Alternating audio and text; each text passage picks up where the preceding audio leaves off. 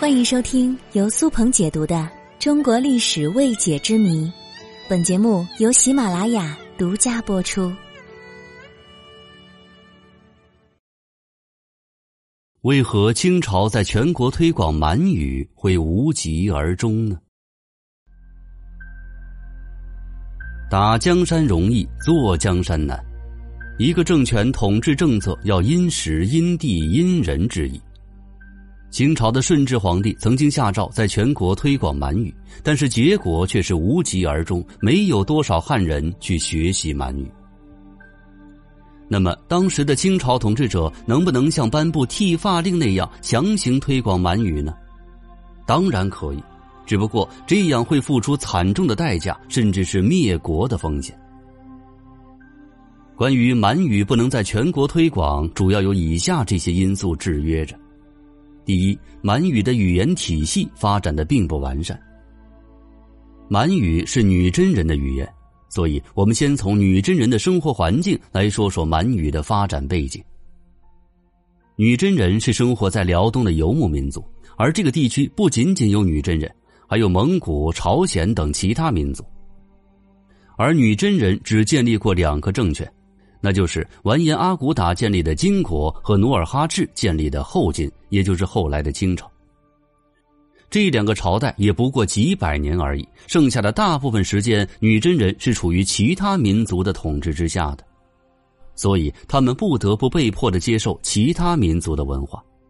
这其中受到中原文化的影响是最深的，这就造就了他们没有足够的时间去发展自己的民族文化。而且，女真文字本身就晦涩难懂，实用性不强。努尔哈赤经过了多年的努力，根据蒙古文字进行设计改造，才稍微好一些。但是入关之后，满人也发现，地域广大、文化深厚的汉人土地上，满文是先天不足的，很多东西都找不到对应的准确的表达词汇。第二点。要维护爱新觉罗家族的万年统治，就必须要接受汉文化。满族入关时，满打满算也就几十万人口，这么点人想要统治中原上亿人口的大国，只能按照中原几千年来的文化规律发展。因为一旦出现逆中原文化的因素，中原的士族乡绅绝对会想方设法推翻统治的。推广满语和剃发令不一样。毕竟，相比肉体上的统治，思想更是根深蒂固的。所以，想要继续统治中国，清朝统治者就不能不接受中原文化。第三点，中华文化远比满族文化先进，逐渐的被吸纳了。满族文化是落后于汉族文化的，所以清军入关之后，满族的贵族子弟都开始学习汉文化。这导致清军入关后不到三代，满族语言就逐渐被废弃不用了，甚至家里的长辈都不教了。时间一久，为了生活方便，满语反而不常用了。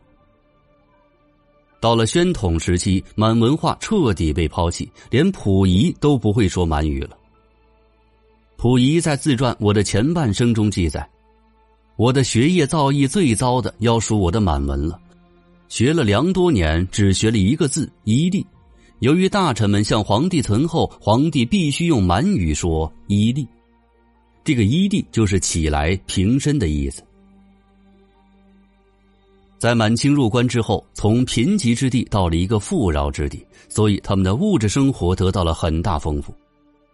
而物质丰富了之后，就开始追求精神文化，这是文明发展的必经阶段。所以在中原繁荣的文化影响之下，他们的精神生活得到了很大丰富。文化的入侵是一种潜移默化的过程，他们在不知不觉当中就完成了文化的汉化。等到清朝统治者反应过来的时候，已经为时已晚，他们只能去接受这种汉化，要不然就将步元朝的后尘了。实际上，语言的推广是一件非常困难的事情。比如，我们实行英语教育这么多年了，那么现在能用英语熟练的书写和交流的人又有多少呢？